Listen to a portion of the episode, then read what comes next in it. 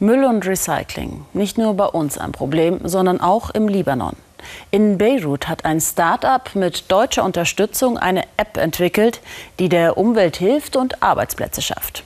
Und das in einem Land, wo mitten in der Natur einfach Müllkippen entstehen. Alexander Stenzel.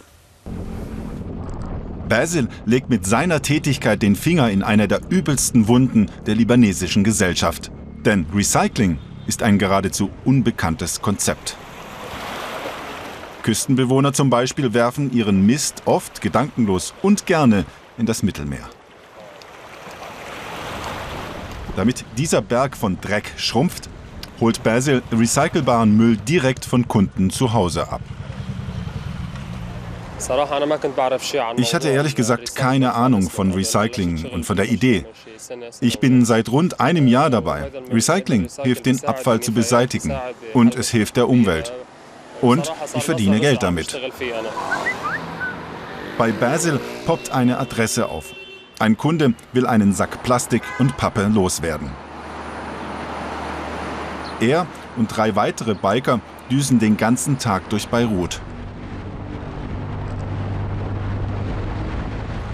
Ihre Dienstleistung kostet noch nichts. Insofern könnten, sollten, müssten sie mehr Aufträge bekommen, mehr Biker die Stadt abgrasen. Doch das Start-up ist noch am Anfang.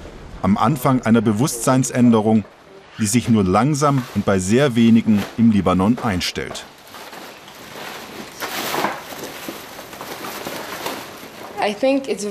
Ich denke, es ist sehr wichtig, speziell in dieser Zeit, denn wir sind mit einer großen Krise konfrontiert, der Klimawandel. Und ich denke, dass wir jetzt noch etwas tun können.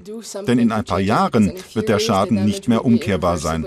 Deshalb ist jetzt die Zeit aufzuwachen und mit dem Recycling zu beginnen, um unseren Planeten zu retten. Immer wenn ich in die Häuser gehe, reden die Leute mit mir. Sie sind sehr freundlich und ermutigen mich in meiner Arbeit.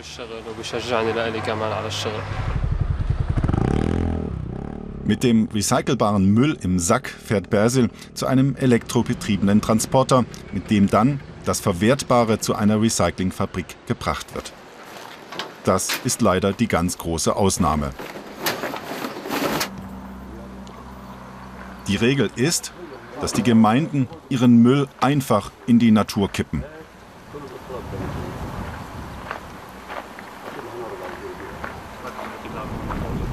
Im Libanon existieren 960 wilde Kippen wie diese hier. Das Umweltministerium sucht seit Jahren in den Gemeinden nach Flächen für Mülldeponien. Erfolglos. Der Widerstand, der lokale politische Widerstand ist das Problem. Keiner will sich um den eigenen Müll oder den Müll der anderen kümmern. Deswegen hatte die Regierung keine andere Möglichkeit als das Meer. Tatsächlich hat die Regierung eine Mülldeponie ins Mittelmeer bauen lassen. Es ist eine riesige Wanne abgedichtet mit Kunststoffmatten. Mit dieser technisch aufwendigen Lösung umgeht die Regierung das Problem, dass der Christ den Müll vom Muslim nicht möchte und umgekehrt. Der immer schwelende Konflikt zwischen den Religionen macht aus dem Abfall ein Politikum. Es gibt nur noch eine weitere Mülldeponie im Libanon, die aber im September schließt. Besser wäre es deshalb, wenn mehr Libanesen die Dienste von Basil anfordern würden. Denn weniger als 10% des Mülls werden recycelt. Das Start-up Live Love Recycle will das ändern. Die jungen Libanesen haben die App entwickelt, mit der Kunden fingerleicht eine Abholung bestellen können. Das ist derzeit noch kostenfrei die Anschubfinanzierung kam von der deutschen Bundesregierung. Das Ziel ist ein rentables Unternehmen.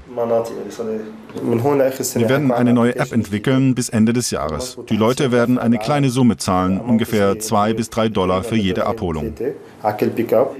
Nun kommt die eigentlich spannende Phase für die Biker. Nur wenn Geld reinkommt, können sie weiterarbeiten. Es geht um die Existenz. Ich bin der Einzige mit einem Einkommen. Ich muss zwei Haushalte finanzieren, meinen eigenen und den meiner Mutter. Zahlen sie oder zahlen sie nicht, die Kunden? Das ist die Frage.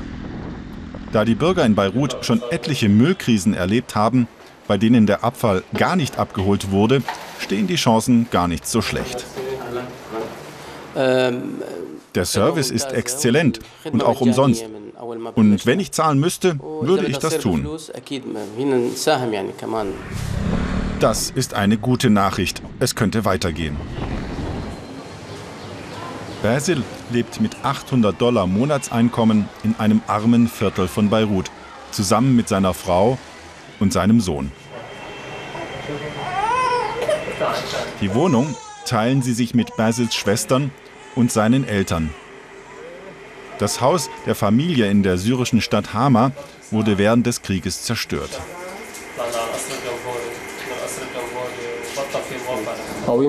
Wenn ich vielleicht irgendwann mal nach Syrien zurückkehren sollte, dann setze ich die Idee um, denn ich liebe diese